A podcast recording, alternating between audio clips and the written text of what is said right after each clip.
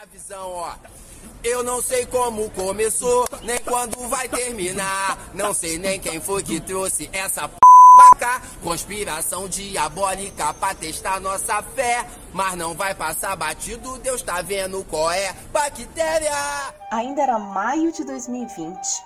A quarentena nem tinha afrouxado e já tava todo mundo louco querendo tomar vacina. Se essa vacina chegar no Brasil, do fundo do meu coração, eu já vou pra UPA de cule e de biquíni. Porque de lá mesmo eu vou pra praia. E daí? Que?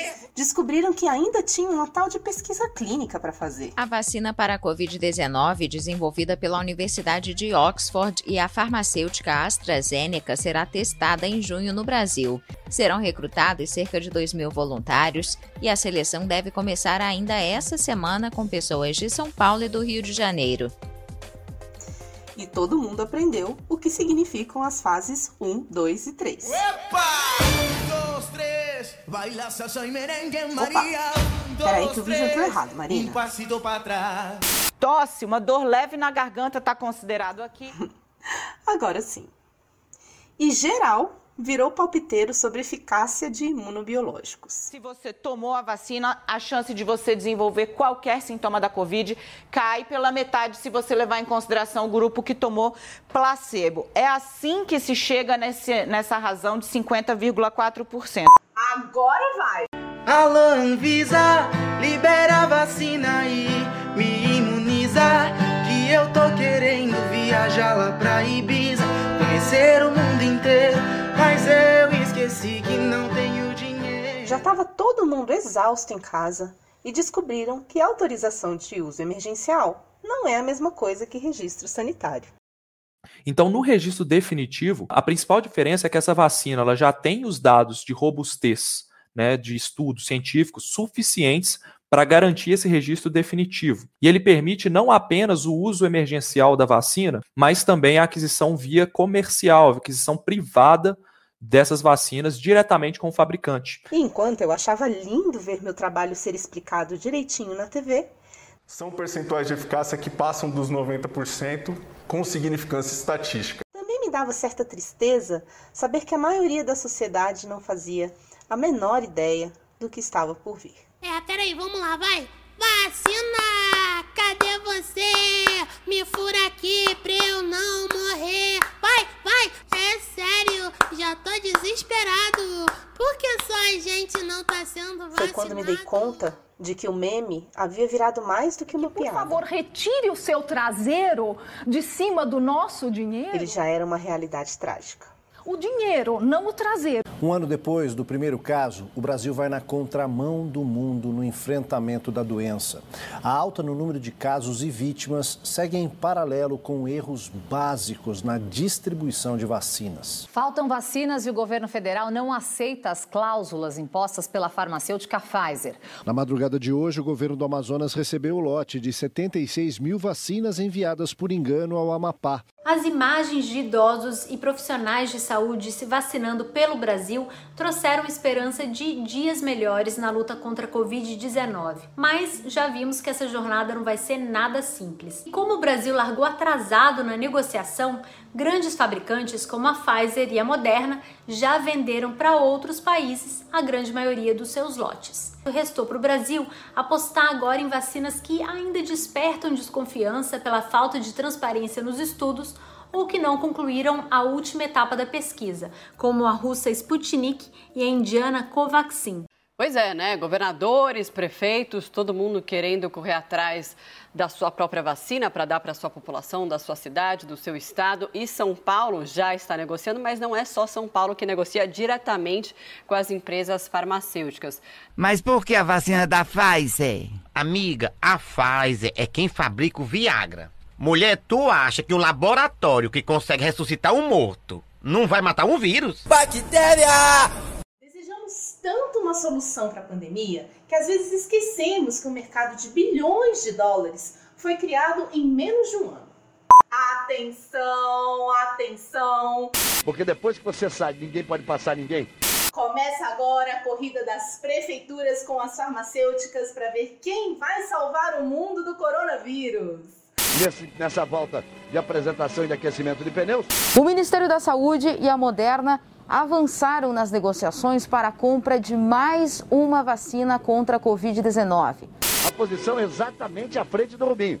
Disse a CNN que já nesta semana as negociações com o laboratório Johnson Johnson e também com a Prefeitura de São Paulo darão um pontapé inicial para o município adquirir essas vacinas, que a gente lembra são de dose única. Aí a expectativa da Ferrari, a expectativa da McLaren. E hoje governadores também estão lá em Brasília visitando a fábrica da Sputnik por lá. Mas a gente lembra também que a vacina Johnson Johnson ainda não foi aprovada pela Anvisa aqui no Brasil, mas foi aprovada pela FDA, que funciona como uma Anvisa lá nos Estados Unidos. A temperatura 21 graus, temperatura da pista 23 graus, 58% de umidade relativa do ar. Todos os governadores e todos os prefeitos estão correndo atrás de vacinas, de soluções. E as nuvens que vêm chegando e a perspectiva realmente de chuva o que pode transformar a corrida num drama para os pilotos. Então, nós vamos ter vacinas lá por abril, maio, junho, em grande quantidade, mas o momento é aqui agora. Imagine andar a 350 km por hora sem enxergar absolutamente nada. Então, aí entra nesse contexto a vacina Sputnik. Eu não aguento mais. Eu não aguento mais. No caso da atividade regulatória, na lei 6360 de 1976. Eficácia e segurança, por isso que... Nas primeiras edições do Boletim da Vacina, expliquei que existe uma cadeia muito complexa entre a produção de um IFA por laboratórios estrangeiros até a chegada da vacina no posto de saúde. A essa complexa engrenagem, formada por empresas, laboratórios, suas subsidiárias, distribuidores, operadores logísticos e serviços de saúde público e privado, damos o nome de mercado de saúde. Quando pensamos em mercados, logo vem à mente a imagem da gente fazendo as compras do mês no supermercado, na banquinha da esquina, na padaria. Mas mercados são mais do que isso. Designa-se por mercado todo o processo de interação humana de troca voluntária de bens e serviços. Eu farei com que essa seja a casa de Deus de novo. Saiam! Saiam daqui! Mercados existem desde que mundo é mundo. E eles foram se tornando cada vez mais complexos. E a existência deles se justifica exatamente porque há a dinâmica entre oferta e demanda. Segue, aumenta a oferta e a demanda segue. Galinha ovo. Seguiu meu raciocínio? Eu sei que sim, porque é um brilhante visionário que reconhece uma boa ideia quando a escuta. Os mercados não se configuram somente como espaços físicos onde vendedores e consumidores se encontram para realizar operações de compra e venda. É o próprio processo que conduz a este resultado e ele pode ocorrer em qualquer lugar, seja físico ou virtual. Mas ele também pode ser uma operação global que envolva governos e empresas privadas. São bilhões de humanos né, aguardando essa vacina, que será fornecida por meia dúzia de farmacêuticas. Então, o que, que é isso? Isso é o mercado de saúde em pleno funcionamento. Então, a gente precisa entender como é que esse mercado opera para saber quanto que a gente vai ter vacina para todo mundo. De maneira bastante genérica, vou explicar o que acontece com a vacina desde sua produção até a chegada no posto de saúde de sua cidade. Em primeiro lugar, a parte compradora, seja uma prefeitura, um instituto de pesquisa, governos de estado ou o próprio Ministério da Saúde, e a empresa detentora do registro precisam assinar um acordo de compra e venda. Uma vez negociadas as quantidades de doses e o prazo de entrega, é iniciado o processo de importação. Após a garantia da realização do pagamento, a fábrica de origem verifica a disponibilidade de seu estoque e inicia o processo de fabricação de novos lotes ou já separa os itens para montar a carga de exportação. É uma papelada absurda nessa fase. Tá aí, já estou com todos os documentos, o WB, Invoice, PEC, mas ainda me falta o certificado de qualidade. A fábrica ainda não enviou. Quando a papelada está toda pronta, a carga precisa viajar seguindo as condições de acondicionamento estabelecidas pelo fabricante. Quando ela aterriza em terras brasileiras, inicia-se o despacho aduaneiro, realizado no Brasil por dois órgãos federais. Pela Agência Nacional de Vigilância Sanitária, que faz a inspeção sanitária da carga, para saber, por exemplo, se a temperatura da vacina foi mantida em refrigeração correta durante todo o percurso e de acordo com o registro sanitário. E também pela Receita Federal, que atesta o recolhimento correto dos tributos das mercadorias que entram no país. O processo de importação e despacho é realizado dentro de um sistema nacional chamado Siscomex, e qualquer dia conto mais sobre ele. Thaís! Liberou o canal vermelho da mesa, Thaís, que bom! Após a carga ser liberada no despacho aduaneiro, ela é transferida para um centro de distribuição, de onde será expedida sua nota fiscal de entrada e armazenada até a sua expedição. Tá, não dá para emitir nota fiscal agora porque a gente está no meio de contagem de inventário, então dá uma segurada na nota. O próximo destino do IFA ou da vacina é o controle de qualidade. E não vamos tentar mais. Por quê? Três palavras: controle de qualidade. É praticamente impossível manter os padrões à distância. Nesta etapa, vários testes de laboratório são realizados para comprovar se o material recebido é de fato o IFA ou a vacina já pronta. Luísa, faz favor de bloquear o lote 637 no sistema, porque ele não passou no controle de qualidade e vai ficar de quarentena para investigação. Se o controle de qualidade aprovar o IFA, ele segue para o processo de fabricação local pelo Butantan ou pela Fiocruz, que são, até agora, os únicos fabricantes nacionais autorizados no Brasil pela Anvisa para fabricar a vacina. A vacina, já em sua embalagem final, também precisa passar por uma última etapa de controle de qualidade, para então ser entregue às transportadoras licenciadas que levarão os lotes específicos para cada secretaria de saúde no seu município. Thaís, a gente vai ter que refazer o cadastro do cliente no sistema. A nota já tinha sido emitida, eu vou ter que cancelar. Eu convidei um colega craque em supply chain para explicar o que anda acontecendo com a logística da vacina no Brasil. O nome dele é José Luiz Almeida, mestre em Global Supply Chains pela IB Business School. Com uma pandemia, isso tudo se agrava, porque é necessário se montar de uma forma urgente uma cadeia de supply chain para uma operação emergencial que não se tinha ideia de como poderia funcionar.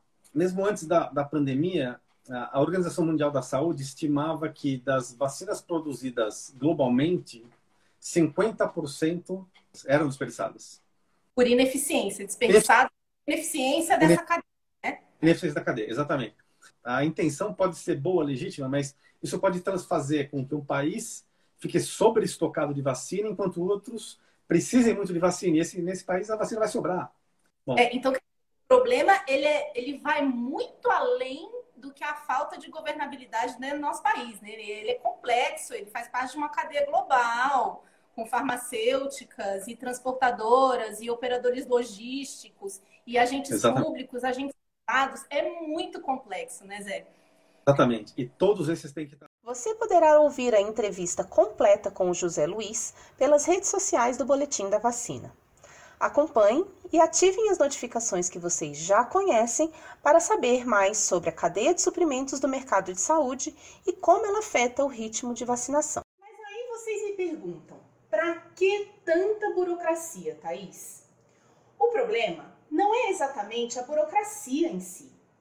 O problema é que a sociedade em geral, incluindo legisladores, gestores públicos, juristas, desconhecerem totalmente as regras de funcionamento do mercado de saúde no Brasil e justificam essa pressa pela presença dos entraves burocráticos.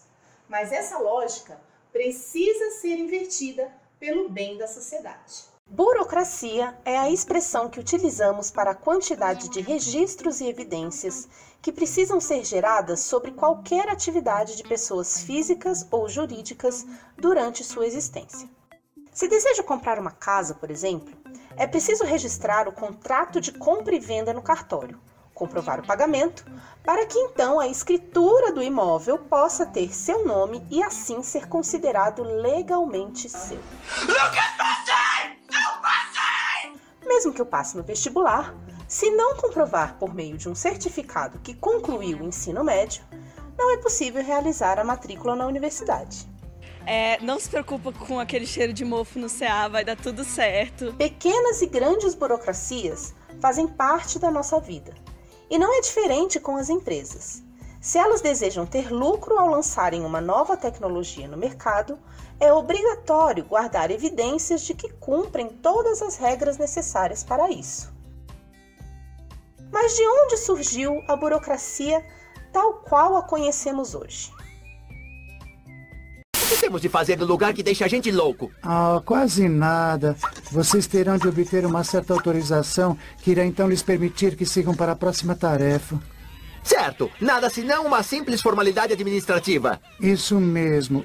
Com o surgimento do capitalismo a partir da primeira revolução industrial, tornou-se necessária a distinção entre o que é público do que é privado.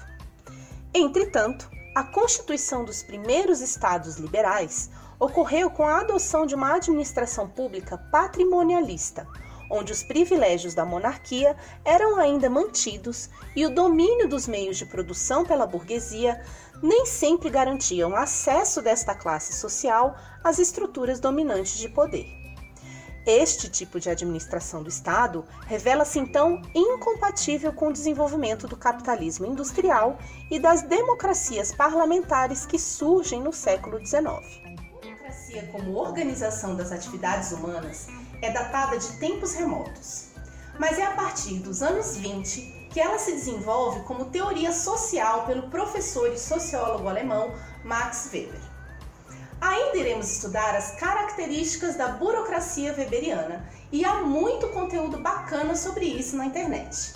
Mas agora é importante entender que Weber enxergava a burocracia como um fenômeno de dominação do poder sem privilégios uma solução organizacional que tentaria evitar a arbitrariedade, o confronto entre os indivíduos e os abusos de poder dos estados absolutistas. Mas, como todo modelo teórico, a burocracia de Weber demonstrou apresentar muitas disfunções e que também pode ser corrompido e utilizado em favor da manutenção do status quo e das estruturas de poder. E como isso acontece? No século XX, o pequeno Estado liberal pós-monárquico dá lugar definitivamente ao grande Estado social e econômico. Saúde, educação, previdência social, cultura, pesquisa científica, justiça social passaram todos a ser serviços oferecidos pelo Estado aos cidadãos. O número de instituições públicas aumenta vertiginosamente e a máquina do Estado se torna mais complexa. O trabalhador brasileiro possui hoje seu código de direitos, a sua carta de emancipação econômica. O modelo burocrático de administração proposto por Max Weber já não garantia nem rapidez, nem boa qualidade, nem custo baixo para os serviços prestados. E é neste momento que a burocracia ganha uma conotação pejorativa, já que passa a ser associada a ineficiências, atrasos, confusão, autoritarismo, privilégios e excesso de formalismos. É preciso então quebrar o mito de que a burocracia é desnecessária e contraproducente. O que a princípio parece um entrave é justamente o que garante a idoneidade das ações públicas.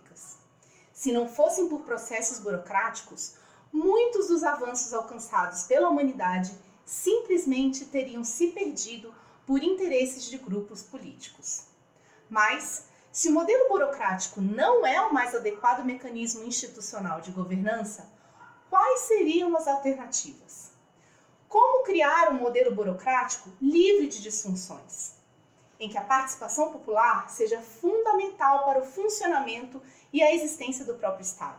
Esta é a grande discussão por trás da necessidade de reformas administrativas discutidas em muitos países frente a um novo modelo digital de viver e de ser cidadão.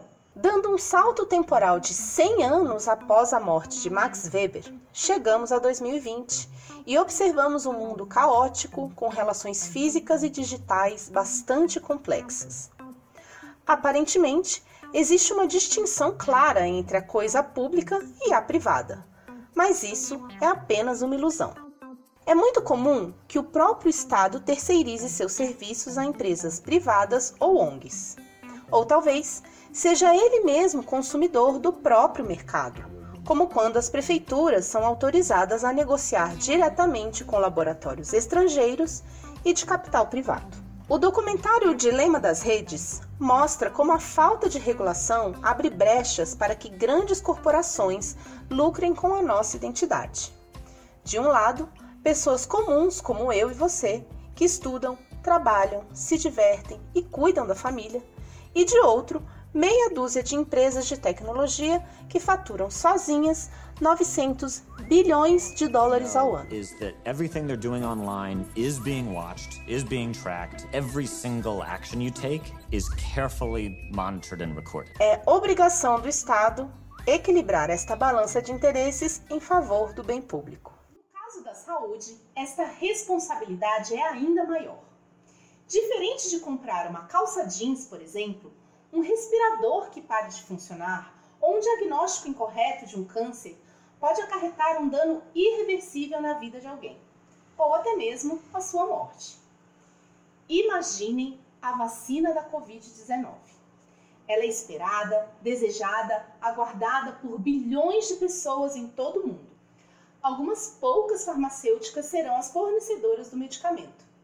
Qualquer semelhança com as Big Techs não é mera coincidência a composição de forças no mercado aqui é a mesma. É preciso garantir que meia dúzia de farmacêuticas não causem danos irreversíveis à vida de bilhões de pessoas.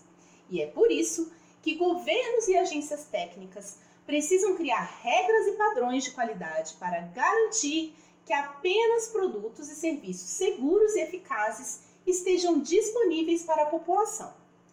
Estas regras e padrões são parte do que os acadêmicos chamam de burocracia técnica e profissional. E ela é fundamental para garantir a proteção da saúde do cidadão absurdo a gente pensar que uma multinacional do tamanho da Pfizer vem bater na nossa porta e dizer: olha, eu quero vender para você, e você diz: não, obrigado, deixa meu povo morrer, não preciso não tivéssemos feito esses acordos em junho do ano passado, quando eles foram oferecidos, a gente já teria garantido vacinas, inclusive, acho que todo mundo se lembra daqueles 70 milhões de doses que a Pfizer ofereceu, que teriam chegado em dezembro do ano passado e a gente já teria, já estaria com essas doses agora em território nacional para vacinar. Especialistas de todo o país insistem em afirmar que o ritmo de vacinação está muito lento. Mas o que não existe é governabilidade para entender como a complexa engrenagem do mercado de saúde funciona. Mandei cancelar, se ele assinou, já mandei cancelar, por exemplo, sou eu, não abro mão da minha autoridade. E precisa ser otimizada para atender a maior demanda da população neste momento. Os produtos e serviços de combate à Covid-19 chegarem nos hospitais e postos de saúde. Um avião da Casa Militar do governo do estado da Bahia, que transportava vacinas contra a Covid-19, colidiu com dois jumentos ao aterrizar no autódromo de Ibotirama. A falta de governabilidade é reflexo de uma gestão incompetente e caótica que desconhece o mínimo as regulações sanitárias do país e as práticas básicas de gestão pública. Pazuello diz que não é fábrica de soluções. Aliás, se há coisa que eu nunca imaginei olhando para o Pazuello, é, olha, eis uma fábrica de soluções. Mas e nós? O que podemos e devemos fazer? Vivemos em um mundo com relações mercadológicas cada vez mais complexas em que a tecnologia permite que novos produtos sejam criados para atender novas demandas numa velocidade cada vez maior. É nosso dever cidadão entender como as relações mercadológicas funcionam em qualquer área. Nossa vida depende diariamente de produtos e serviços que são projetados e distribuídos de grandes centros de poder econômico até a porta da nossa casa. E num mundo globalizado, em que a ultradireita neoliberal permite que as forças do mercado avancem sobre os deveres do Estado, é cada vez mais necessária a participação dos consumidores nesta escala decisória. E é esta a maior missão do Boletim da Vacina: educar a população para que ela possa exercer seus direitos como consumidores de todo mundo em todos os mercados. E para exercer plenamente nossos direitos, é preciso conhecer as normas, as regras, como elas são construídas e por quem elas estão sendo burladas. Conhecimento é uma dádiva e, ao mesmo tempo, um fardo muito pesado. Entre as práticas de meditação e yoga e o home office da firma, eu acompanhava cada vez mais estarrecida as notícias da quarentena. Era como se, conhecendo a regulação do nosso país, eu pudesse prever cada absurdo, cada impropério e cada negligência do poder público diante da pandemia de Covid-19. As pessoas que morreram sufocadas, que aguardam leitos de UTIs e a ansiedade raivosa pela liberação das vacinas são problemas causados pelo mesmo mal comum a negligência vil e covarde do Estado brasileiro para com a saúde da população. Ela não se intimidou, continuou a vacinação. A preocupação dela, né, era evitar o desperdício de doses. Não é somente a falta de infraestrutura nas estradas que fizeram os cilindros de oxigênio acabarem em Manaus. Hospitais públicos adquirem seus insumos através de licitações. A empresa ganhadora do pregão precisa cumprir os prazos contratuais de entrega. A União precisa liberar o empenho para pagar a empresa. O hospital, a empresa vencedora do pregão e a transportadora dos cilindros, todos devem ter suas atividades licenciadas pelo Estado. E em cada parte dessa cadeia imensa e complexa existem pessoas. Pessoas que têm poder de decisão e que podem utilizá-lo para o bem ou para o mal. E aqui cabe um ótimo lembrete: dar o famoso jeitinho brasileiro não é agir pelo bem público. Infelizmente, acertei a maioria das minhas trágicas previsões sobre a Covid-19. A demanda por leitos de UTI Covid saltou de 690 casos por dia, isso em junho do ano passado, para cerca de mil só nesta primeira semana de para além da falta de conhecimento sobre as regras básicas de comercialização de medicamentos no Brasil, nossos políticos ainda carecem da característica mais básica que deveria ter o agente público: um senso apurado de ética e idoneidade moral. A nossa chance, a nossa melhor chance nessa guerra passa obrigatoriamente pela mudança de comportamento social sem a qual, mesmo com vacinas, a vitória não será alcançada. Esta foi a edição número 3 do Boletim da Vacina. Sentimos muito por todas as perdas ocasionadas pela Covid-19. E para as famílias que perderam seus entes queridos por negligência do Estado, não deixaremos a boiada passar. Defenda o SUS.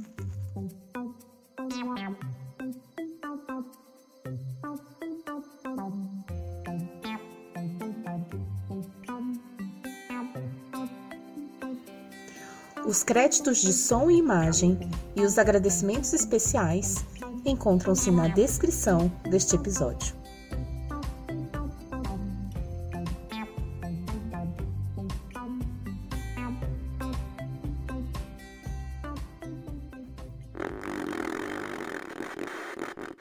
Produção Gerbera Group.